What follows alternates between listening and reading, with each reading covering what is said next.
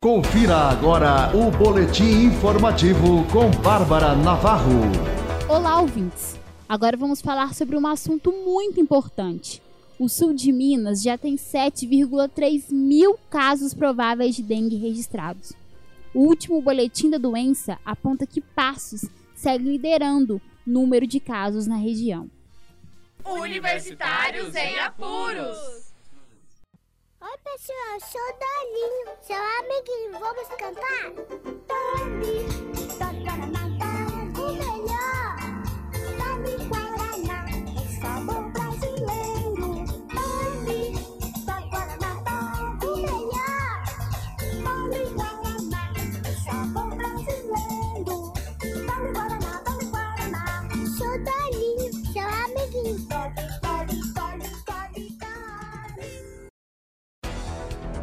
Estamos agora com o nosso boletim informativo. Só em 2019, o sul de Minas registrou 7.347 casos prováveis de dengue. Na nossa região, 114 cidades registraram pelo menos um caso da doença. Conforme o último boletim da dengue, divulgado pela Secretaria Estadual de Saúde, o município de Passos lidera o número de casos registrados na região. 2.133. No estado, é a décima colocada em número de registros. Outro município que apresenta grande número de casos é São Sebastião do Paraíso. A cidade é a décima segunda em número de casos no estado, com 163 registros. Vamos ouvir agora o diretor de saúde coletiva de Passos. Thiago Guinello vai contar para a gente quais ações estão sendo desenvolvidas em nosso município para o combate à dengue. É, boa noite. Hoje no município de Passos a gente se encontra numa questão de emergência mesmo. É, até o momento foram notificados no município mais de 2.600 casos de suspeita de dengue no município. E dentre as ações que estamos desenvolvendo desde o começo de janeiro de 2019 para tentar barrar essa, essa epidemia, essa situação de emergência, foi uma parceria que a gente fez com a Superintendência de Saúde, né? De onde que veio é, os funcionários da FUNASA, né? Uma força-tarefa da FUNASA que nos auxiliou no trabalho.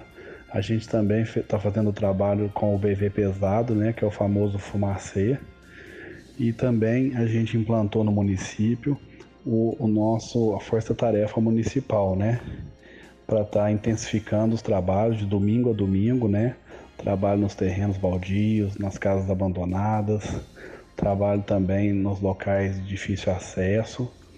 E essa força-tarefa também vem realizando um trabalho especial através das denúncias né, que as pessoas têm realizado. A gente está averiguando esse tipo de denúncia, então esse trabalho foi mais nesse setor.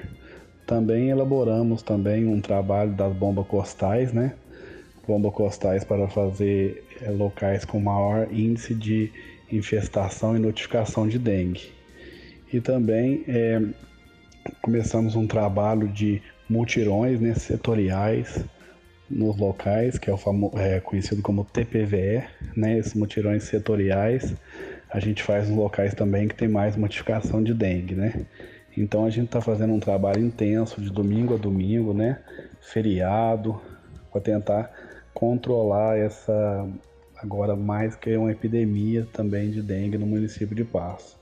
É um trabalho árduo, é um trabalho difícil de estar tá fazendo, porque é um trabalho que a gente já está fazendo já depois que se alastrou, né? Porque hoje no município todos os bairros estão infestados pelo mosquito contaminado Aedes aegypti. Então a gente está tentando apagar o incêndio já com o fogo pegando, né? Então é complicado fazer esse trabalho.